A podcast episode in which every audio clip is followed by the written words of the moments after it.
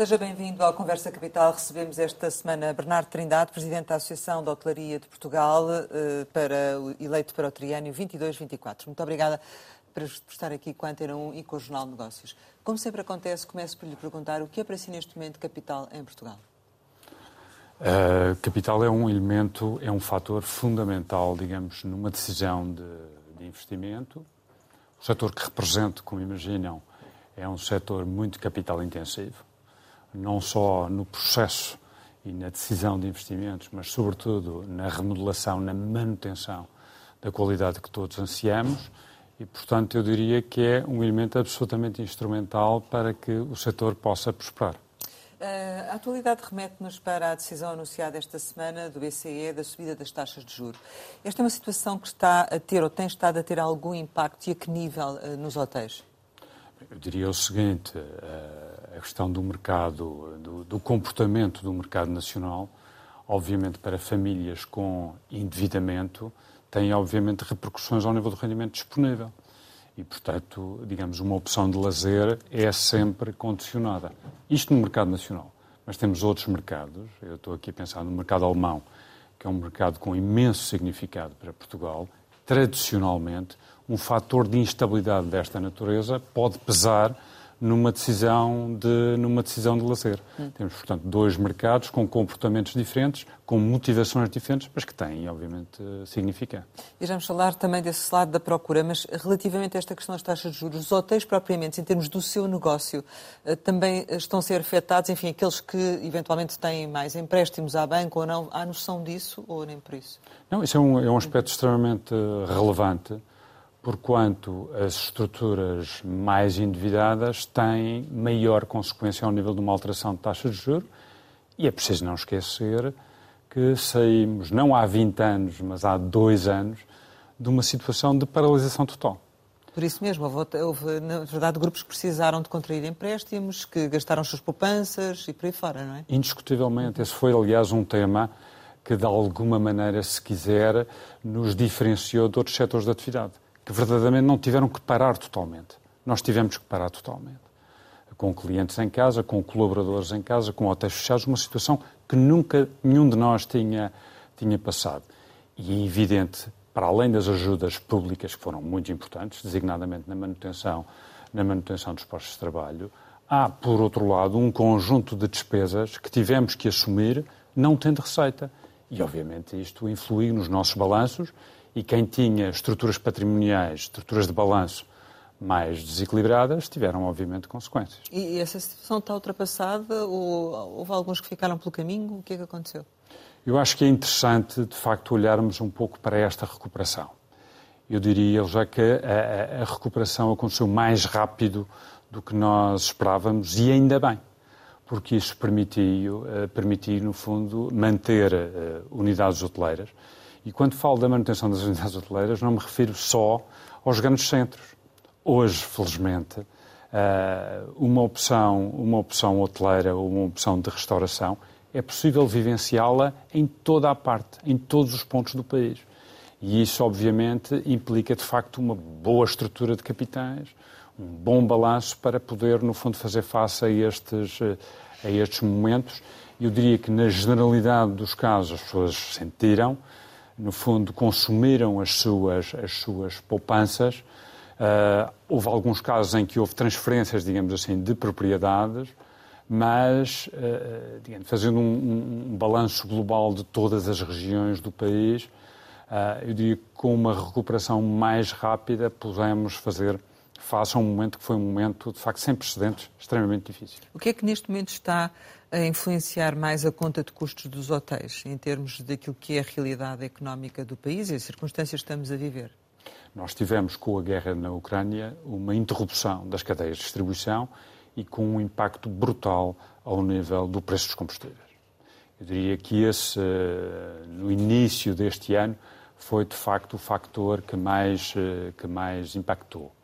Mas há um aspecto aqui que é absolutamente incontornável eh, e que tem sido, no fundo, o esforço das empresas no sentido da valorização do fator trabalho e da remuneração e da remuneração dos salários. E não me refiro só à questão da assinatura pela Confederação do Turismo do Acordo de Competitividade de Rendimentos ou da revisão das tabelas uh, na contratação coletiva. Não. O esforço que cada um dos hoteleiros teve que fazer para manter e criar uh, novo emprego. E isso, obviamente, passou também por uma valorização salarial, e não é por acaso que as estatísticas mostram que o setor do turismo e, designadamente, da hotelaria, lidera os crescimentos ao nível da valorização dos salários, e isso é, obviamente, muito importante. Porquê? Porque uh, também nos habituamos a ouvir que este setor era um setor de baixa produtividade, de salários baixos, de precariedade. Ora, o que nós estamos a mostrar é precisamente o contrário um setor, um setor pioneiro no processo de recuperação da economia portuguesa e que, no fundo, valoriza os seus, os seus trabalhadores. Mas é isso que fez uh, aumentarem o preço da diária, porque a subida foi considerável, ou não? Eu diria o seguinte, eu acho que é importante que façamos um pouco uma resenha daquilo que aconteceu. E para isso vamos escorrer um pouco das estatísticas. O Eurostat mostrou que no período da pandemia, o índice harmonizado de preços ao consumidor, uh, e designadamente na componente de alojamento, teve uma quebra muito significativa em Portugal. Portugal, aliás, uh, só não decresceu mais que a Estónia. Tudo o resto foi, de facto, decrescimento. Estamos agora, neste período, a recuperar. Eu diria que entre os 25% que perdemos e os 28% que recuperamos ao longo destes últimos dois anos, o crescimento é positivo, a valorização é positiva. E isso é muito importante que aconteça, porque eh, eu acho que em Portugal tem que se fazer este debate. Mas, na verdade, não perderam, quer dizer... Nós não, não, não, estou, não, estou, a dizer que hum. perdemos, e ainda bem que não perdemos, e ainda bem que estamos a, a aumentar a receita por turista, porque a receita, aumentar a receita por turista implica aumentar a produtividade, eh, implica, de facto, remunerar melhor todos os fatores de produção, designadamente a, a, a, remuneração dos acionistas, de quem investe, a remuneração da força de trabalho. Do ponto de vista na proporção, ter mais receita implica também aumentar o tributo ao Estado e, e a consequente a redistribuição e fazer uma coisa que para nós é muito importante. Portugal hoje lidera o crescimento na União Europeia e tem uma impressão digital chamada turismo. E nós temos bem a noção da responsabilidade que isso, isso representa e estamos, no fundo, a fazer um esforço muito grande no sentido desta valorização. Eu dou só mais, eh, mais um exemplo. São dados do INE relativamente aos níveis de qualificação. Em 2007, em 2007 cerca de 40% dos, eh, dos trabalhadores na área do turismo tinham o equivalente ao secundário e a uma licenciatura, ou a uma licenciatura. Passados quatro anos, este valor já é superior a 50%, cerca de 52%. Representa bem, de facto, o esforço de qualificação que se está, uh, se está a fazer. Mas, no fundo, o que está a dizer é que uh, tiveram que aumentar as diárias para poder ter trabalhadores e pagar-lhes como deve ser e porque os custos da energia aumentaram. Basicamente é isso, então. Eu diria um pouco mais. Todos nós temos mundo, todos nós somos viajados e temos capacidade de comparar a qualidade da nossa hotelaria, designadamente, com a hotelaria dos nossos concorrentes. E nós não estamos a vender gato por lebre. Tenho bem a noção do esforço que o país todo, que os empreendedores fizeram ao longo do país, para, no fundo, termos unidades hoteleiras e outras formas de alojamento de grande, de grande qualidade. A pergunta que eu faço, eu não devo valorizar isso?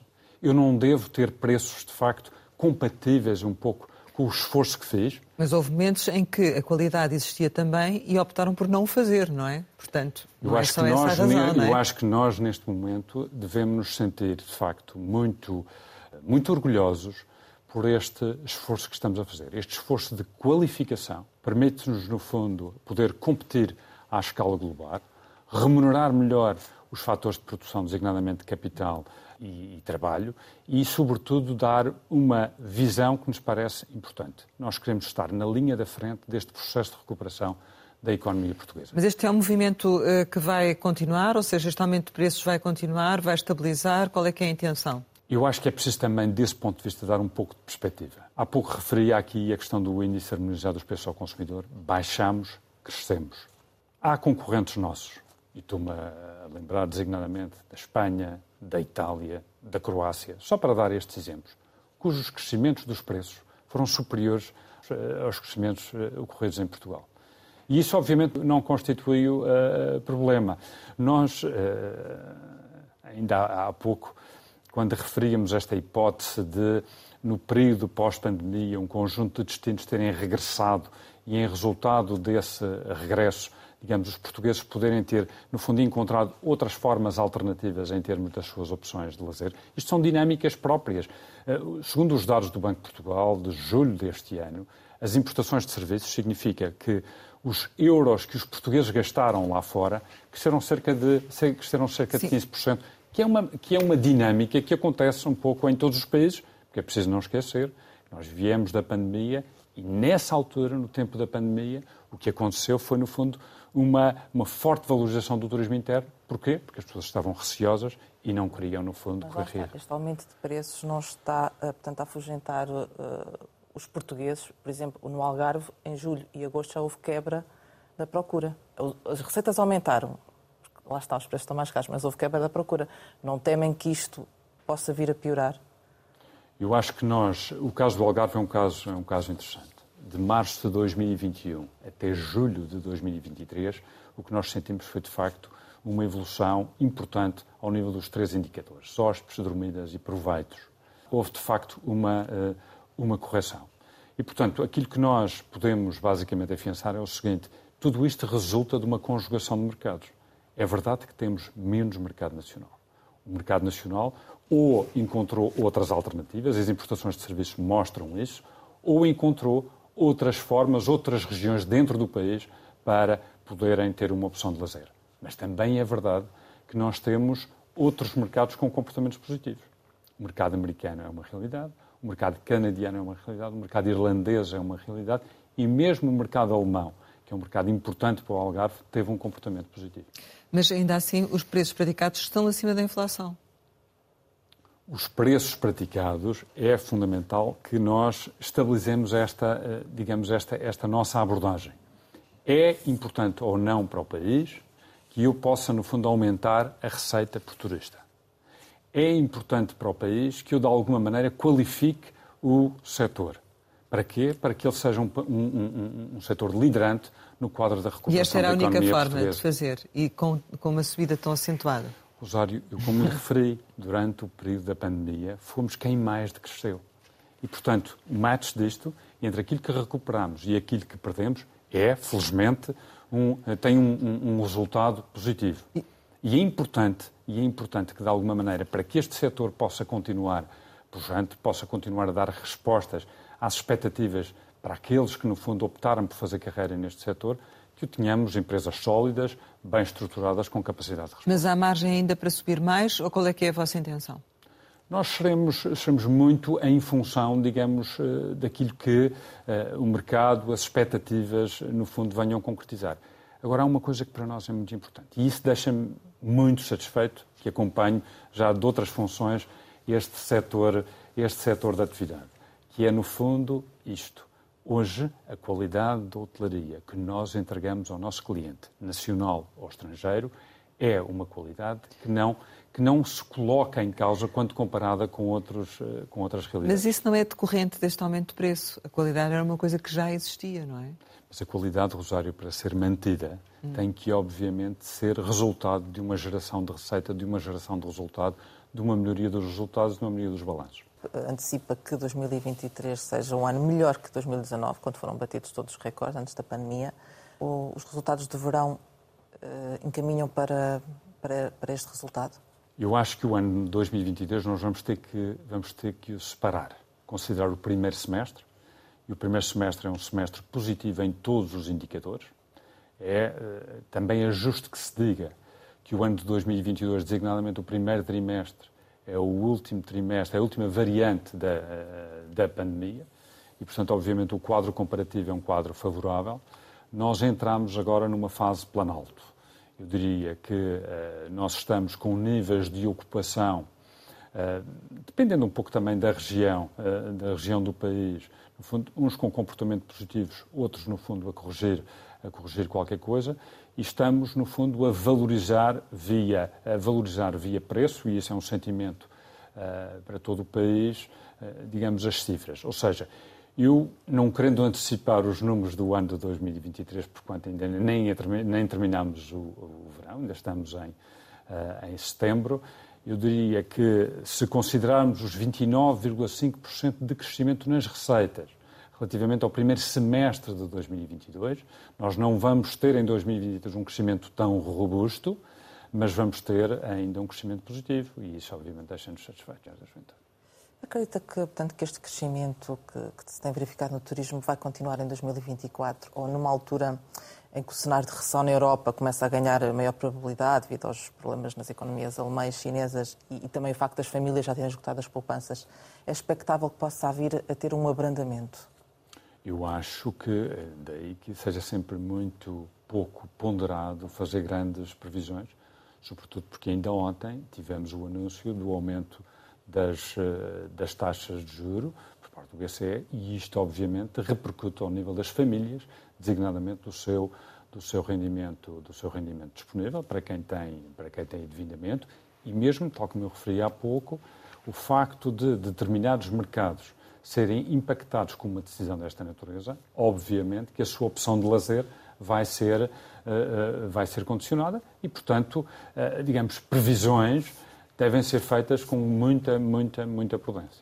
O que é que estão preparados para um novo cenário de pandemia este inverno? Nós uh, estamos certamente mais preparados do que estávamos no início da pandemia. Digamos, todos os, todos os mecanismos que fomos desenvolvendo, primeiro enquanto comunidade e depois como a nossa vocação empreendedora, faz-nos concluir que hoje estamos mais preparados para o que existia.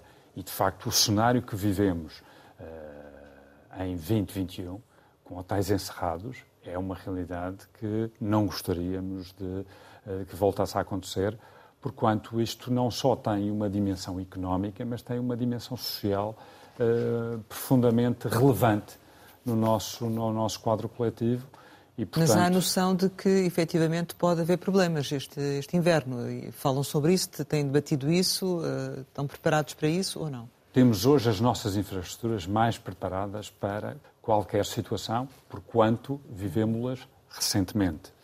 Agora, uh, também sei que hoje o quadro de informação e o quadro um pouco de. Uh,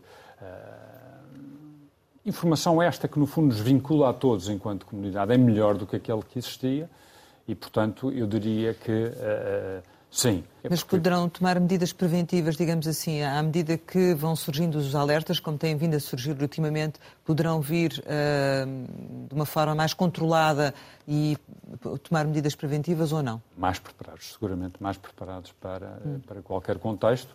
É evidente que todos nós. Portanto, neste momento não estão a fazer nada em concreto para, para acautelar essa situação, é isso? Estamos, neste momento, em estreita ligação com as autoridades de saúde, designadamente, para enfim, aquilo que for necessário e, em resultado de uma aprendizagem que resultou do período da pandemia, poder atuar. Eu fiquei só na dúvida há pouco quando falava dos resultados de 23. Portanto, em qualquer das circunstâncias, serão superiores a 2019, independentemente do segundo semestre, é isso? Eu penso que sim. Eu penso que, é evidente com as cautelas todas que resultam daquilo que fomos conversando, mas penso que sim tipo de turista é que Portugal deve ter ou quer ter? Eu acho que uh, voltamos um pouco à conversa de há pouco e este esforço nacional de ter, no fundo, um turista com capacidade aquisitiva para poder chegar a Portugal e fruí-la uh, na sua melhor acessão. E o caso do mercado americano é um caso muito, muito interessante. O facto de estarmos a crescer 54% de americanos em Portugal, relativamente a 2022, e mais de 100% em relação a 2019. Estamos a falar de um cliente com elevado poder, eh, com elevado poder aquisitivo para, de alguma maneira, fruir destas, fruir destas, eh, destas experiências. É, é esse tipo de cliente que interessa, é isso? Esse, esse é um dos, dos clientes que, que interessam, sobretudo porque estamos a falar de um território muito grande, e um território, eu tive a oportunidade de visitar uh, os Estados Unidos agora em, uh, em agosto e tive a oportunidade de fazer aquilo que, que, se impõe, que é, no fundo, inquirir os americanos relativamente àquilo que pensam de Portugal. E, de facto, a expectativa, a ideia que têm do nosso país é uma ideia muitíssimo, uh, muitíssimo positiva. E isso, obviamente, deixa-nos com, com expectativas. E não é indiferente o facto de hoje termos eh, quatro companhias aéreas a voar para Lisboa, outras tantas a voar para o Porto, e ter em destinos urbanos o mercado americano a, a, liderar. E isso, obviamente, é, é positivo. Porquê?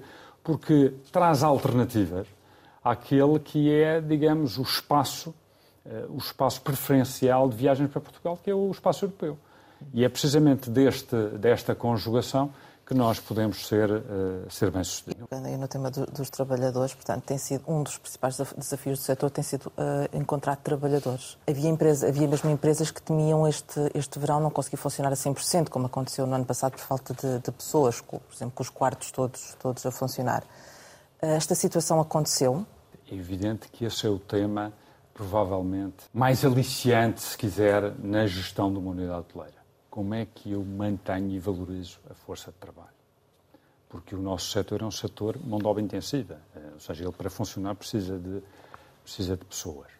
E nós tivemos um aspecto aqui que foi muito importante, que foi a questão da pandemia. Ou seja, uma alteração da organização do trabalho em função da pandemia, com as pessoas em casa, e, portanto, eh, tivemos que olhar no regresso para uma forma de organização, forma de organização muito diferente nós perdemos cerca de 50 mil pessoas. 50 mil pessoas estas que, entretanto, já foram, já foram recuperadas, segundo os números da Segurança Social. É evidente que nós já não nos bastamos a nós próprios. Ou seja, nós hoje eh, eh, não são só portugueses que estão neste momento a reforçar as nossas equipas. Vou-lhe dar um exemplo que é um exemplo até muito pessoal das, eh, do grupo hoteleiro a que estou ligado a nossa cozinha em Lisboa, eu tenho neste momento cerca de oito nacionalidades. Mas qual é o nível de incorporação de estrangeiros no setor neste momento? É um nível muito significativo. Tem alguma e é um nível, e é um nível muito significativo em resultado do quê?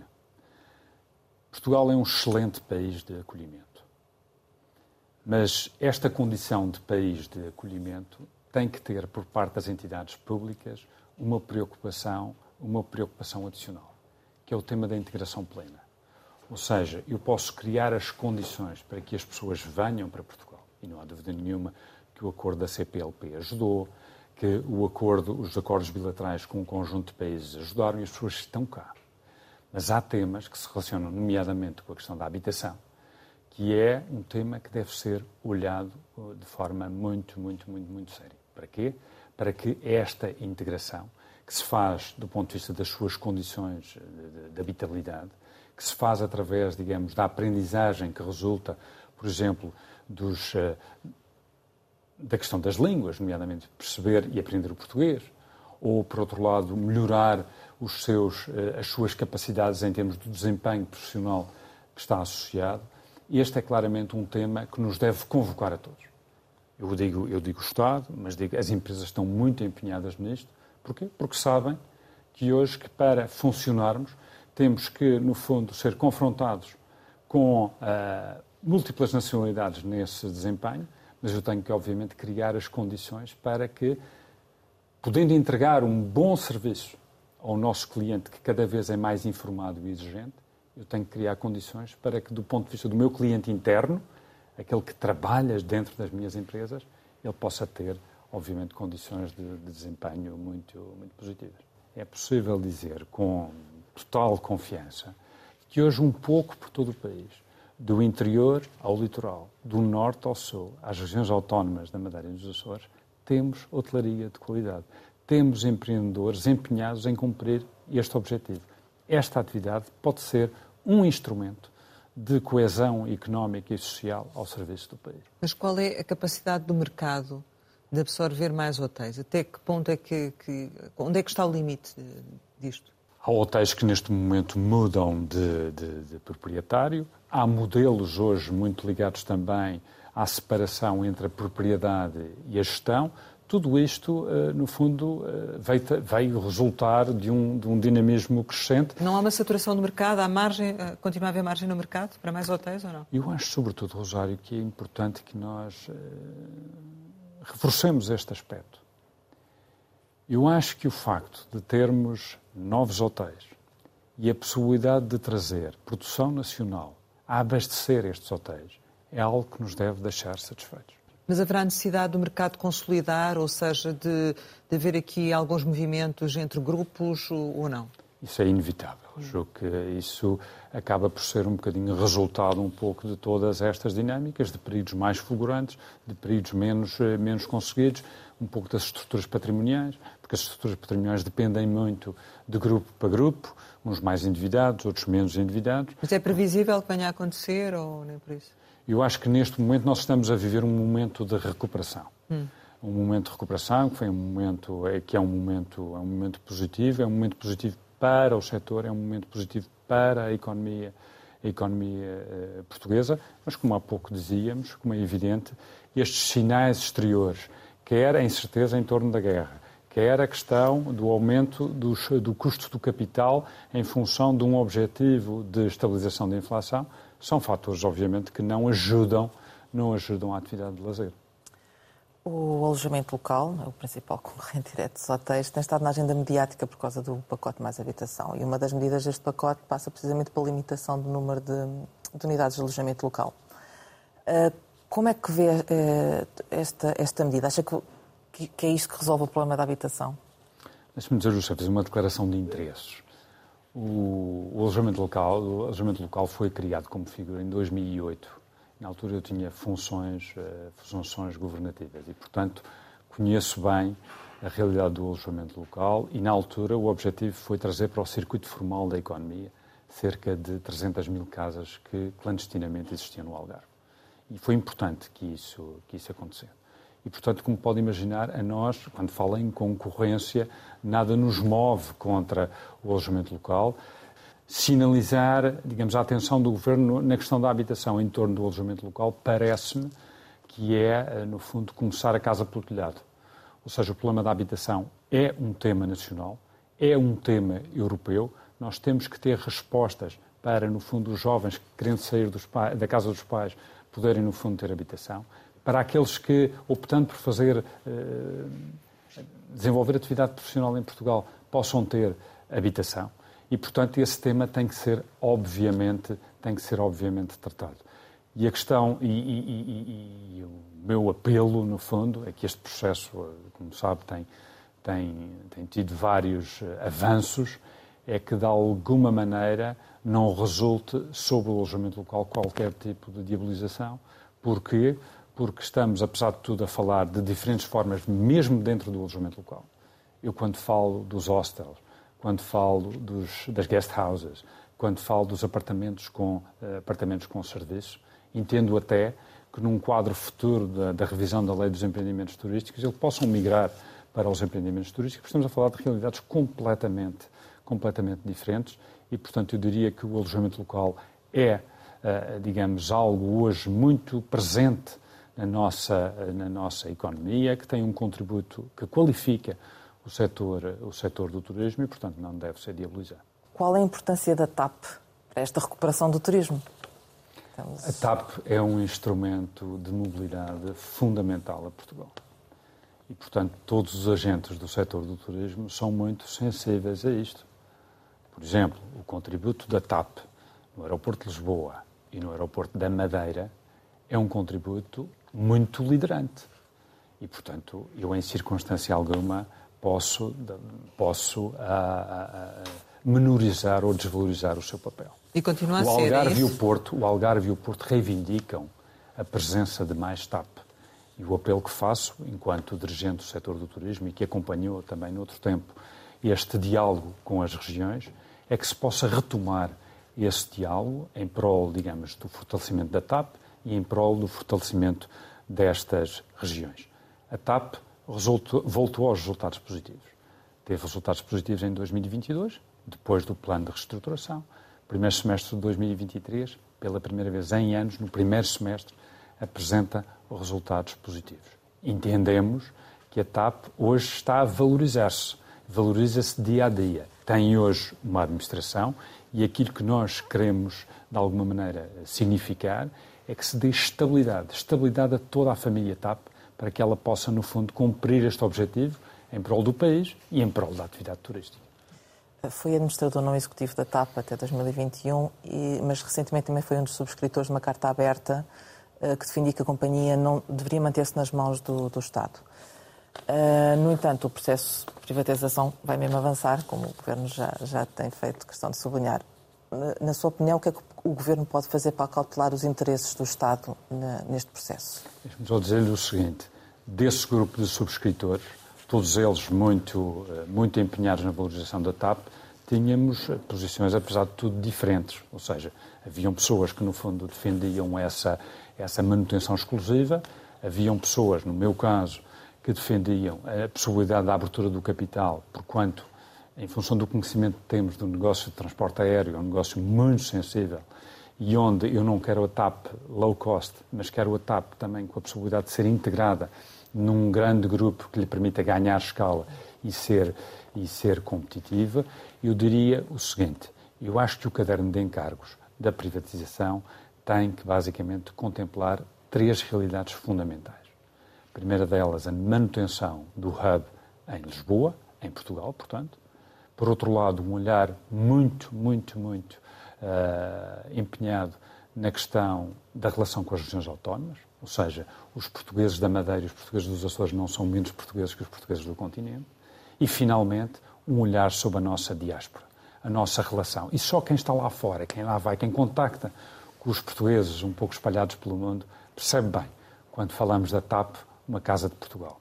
E, portanto, olhando para estas três realidades, salvaguardando estes três, estes três aspectos, eu penso que, de alguma maneira, podemos iniciar, encetar um processo negocial na certeza que é algo que é muito importante.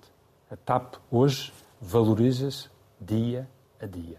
Tal como dizia, é este, atualmente é uma empresa mais valorizada. Portanto, isso também significa que é o melhor momento para vender. Se uh, chegarmos à conclusão que amanhã a companhia se valoriza relativamente a hoje, eu se calhar vou vendê-la amanhã. E depois da manhã. Portanto, o que eu diria era o, é o seguinte: eu acho que este tema tem que ser muito bem, muito bem, uh, muito bem avaliado. Mas Como podem imaginar, o... hoje há um grau de escrutínio muitíssimo grande. As informações, de alguma maneira, muitas delas são hoje públicas.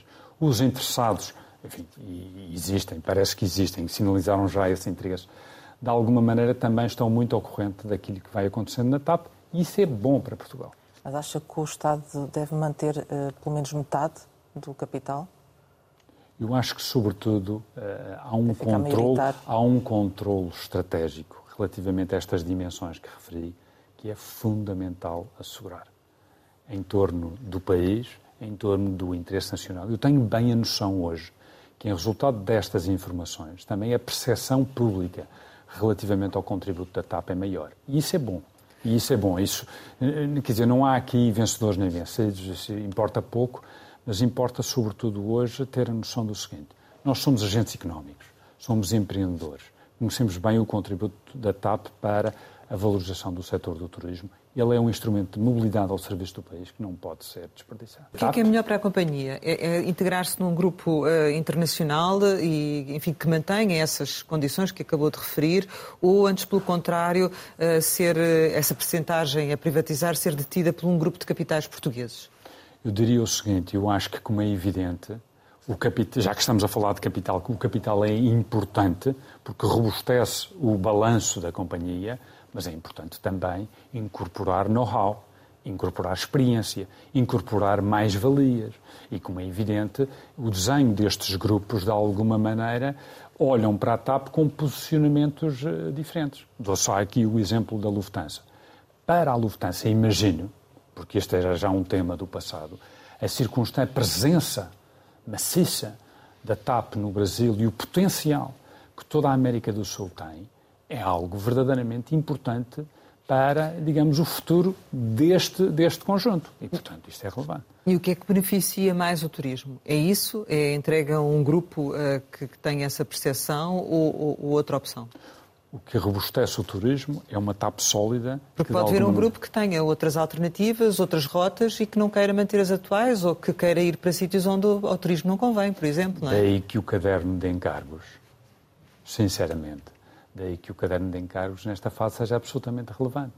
E aquilo que nós vamos lá colocar do ponto de vista de prioridades, obviamente tem que ter em conta também o normal funcionamento da nossa economia. Porque só falou setor, da e, os setores, e das regiões de, de, de, E a circunstância de eu manter autónomo. o hub em Lisboa significa que há uma centralidade que converge para a nossa capital. E, obviamente, o turismo beneficia com isso. Sim, mas temos agora rotas para o Brasil, para as ligações aos Estados Unidos, enfim... Convergem no regresso para Lisboa. Mas isso pode deixar de acontecer ou não? É isso que lhe estou a dizer, que do ponto de vista do caderno de encargos ele deve ser muito claro. Porquê? Porque ele permite... O que, é que é, o que é que é a lógica plataforma ou a lógica hub?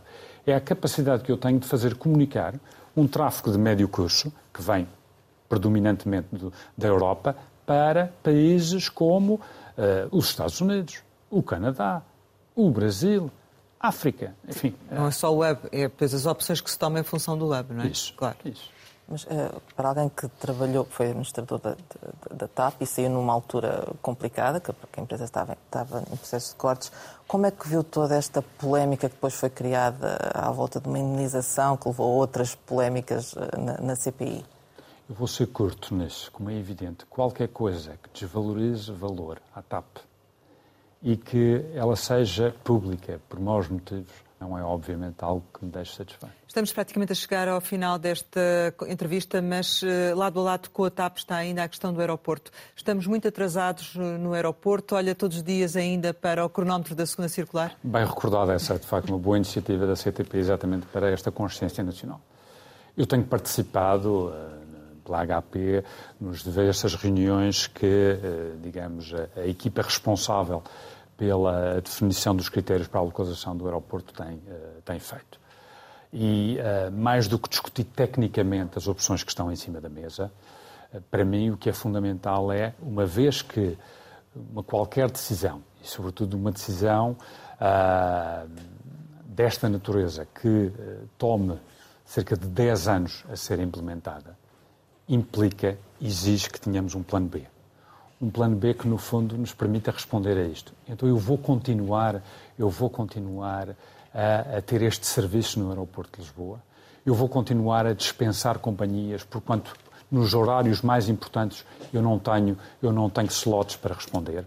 Estas matérias, e isso tenho, tenho vincado de alguma maneira, é que não é só a questão da localização que está em causa.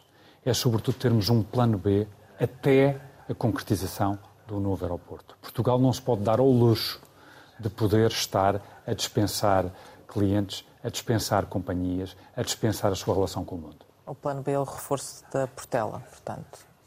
É o reforço da Portela, é o reforço de uma qualquer outra infraestrutura que permita, de alguma maneira, mitigar estes efeitos e poder ter capacidade de resposta, porque, acreditem, hoje o interesse por Portugal é uma realidade e isso, obviamente, deixa-nos muito satisfeitos.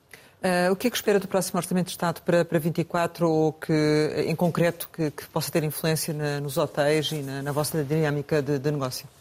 Nós, obviamente, não somos indiferentes um pouco àquilo que é a realidade. E a realidade hoje orçamental é uma realidade favorável. Já agora, com o contributo do setor do, setor do turismo. E, portanto, acho que a nossa perspectiva é, eu diria, em termos macro, e uma vez que tivemos uh, e temos apresentado em alguns meses excedente orçamental a possibilidade de devolver a famílias e empresas alguma, uh, alguns dos impostos, designadamente com redução de IRS e redução do IRC, e no caso concreto do setor do turismo.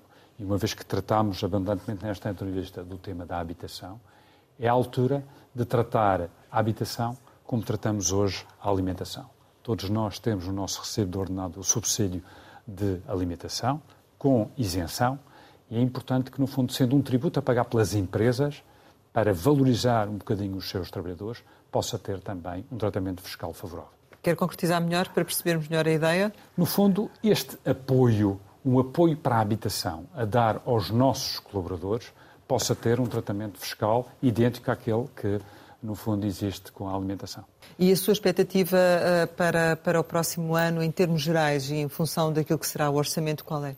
É, sobretudo, uh, no fundo, uh, compreendendo esta trajetória da economia portuguesa, uma trajetória de recuperação, mas tendo bem a consciência, tal como fomos referindo nesta conversa, que o turismo assume aqui um papel importante, a hotelaria assume um papel importante e queremos estar, no fundo, queremos contribuir para este esforço, porque no fim do dia, tendo, no fundo, uma economia melhor, vamos ter, obviamente, também receita fiscal melhor, vamos poder melhorar a nossa notação de rating, vamos poder, no fundo, endividar-nos e poder, no fundo, recorrer ao crédito de uma forma, de uma forma diferente e é o contributo que damos. A sua família é madeirense e é também lá que tem, tem negócios e dia 24 há eleições na Madeira. Quando é que poderá haver um governo do PS na Madeira? Quando é que poderá haver um governo do PS? Esta é uma, uma boa pergunta que se tem que devolver aos eh, madeirenses. Não foi possível em quase 50 anos de autonomia eu mantenho esta quimera, se quiserem, este sonho de um poder, um dia, haver essa confiança. Acho que era importante para a Madeira. Hum. Habitualmente chegamos ao final e costumamos lançar algumas palavras para uma resposta rápida. A primeira é Porto Bay, Hotels e Resorts. É sobretudo um grupo de, de origem madeirense que tem no Bay, digamos, a Baía do Funchal e tem no Porto aquilo que são as realidades bem conseguidas, digamos, italianas, designadamente de Porto Filho. Madeira? Madeira é a, nossa, é a nossa região, de onde viemos, e sobretudo com esta noção de 200 anos de história no setor do turismo, uma qualidade de serviços muito boa, que nos deixa, obviamente, muito, muito orgulhosos e com esta capacidade de exportar essa qualidade para o todo nacional. Eu? É, é, uma, é, uma, é uma vocação diferente, é uma noção de que uh, temos todo um mar para galgar e costumo dizer muitas vezes que a Ponta de São Lourenço, que é simbolicamente onde termina a Madeira, é o início do mundo. Citibank? É uma instituição muito respeitável, uh, onde fiz uh, alguma formação. BES? Também. Lembro-me bem do tempo em que vivi na Madeira e, se, se, quiser, o facto de eu conhecer o tecido económico e social da Madeira, julgo bem, resulta muito desse tempo. José Sócrates? Foi primeiro-ministro de, foi primeiro-ministro de Portugal, de um governo que integrei e que, de alguma maneira, como representante do turismo, procurei valorizar. Alberto João Jardim? É uma figura incontornável da autonomia. Estivemos em lados uh, opostos, julgo que nos respeitamos. A visão dele não é a minha e vice-versa, mas uh, é uma figura que a autonomia tem que respeitar. Rita Marques? Foi antecessora no, uh, no foi sucessora no, no governo fez um trabalho comprometido com o país e, obviamente, isso deixa-me satisfeito. Alterações climáticas? É um tema que temos que viver uh, abundantemente, ou seja, ainda recentemente um, um fenómeno meteorológico excessivo como o, o sismo em Marrakech, de alguma maneira vai alterar uh, o quadro normal de funcionamento e, portanto, para isso temos que nos preparar. Sopa? É uma coisa que, como todos os dias, abundantemente, só não ao pequeno almoço. Abraço? é das coisas mais importantes que gosto de fazer, sobretudo quando sinto uma energia positiva, como aquela que estou a sentir nesta entrevista. Mãe? É incontornável, é de alguma maneira quem nos colocou no mundo e quem, com quem mantenho uma relação muito forte. Filhos? São a prova da nossa existência, uma certa continuidade. Criámos as condições para que eles voassem. Uh, sabem que podem contar sempre, mas o caminho é deles. Sonho? É algo que comanda a vida e para o qual nós temos que estar sempre, sempre, sempre, sempre disponíveis para aceitar. Portugal? É a nossa realidade, é aquilo que no fundo me mobiliza todos os dias. Bernardo Trindade, muito obrigada por ter estado aqui com a Antena e com o Jornal de Negócios. Pode rever este Conversa da Capital com o Presidente da Associação de Hotelaria de Portugal em www.rtp.pt. Regressamos para a semana, sempre neste dia, esta hora, e claro, contamos consigo.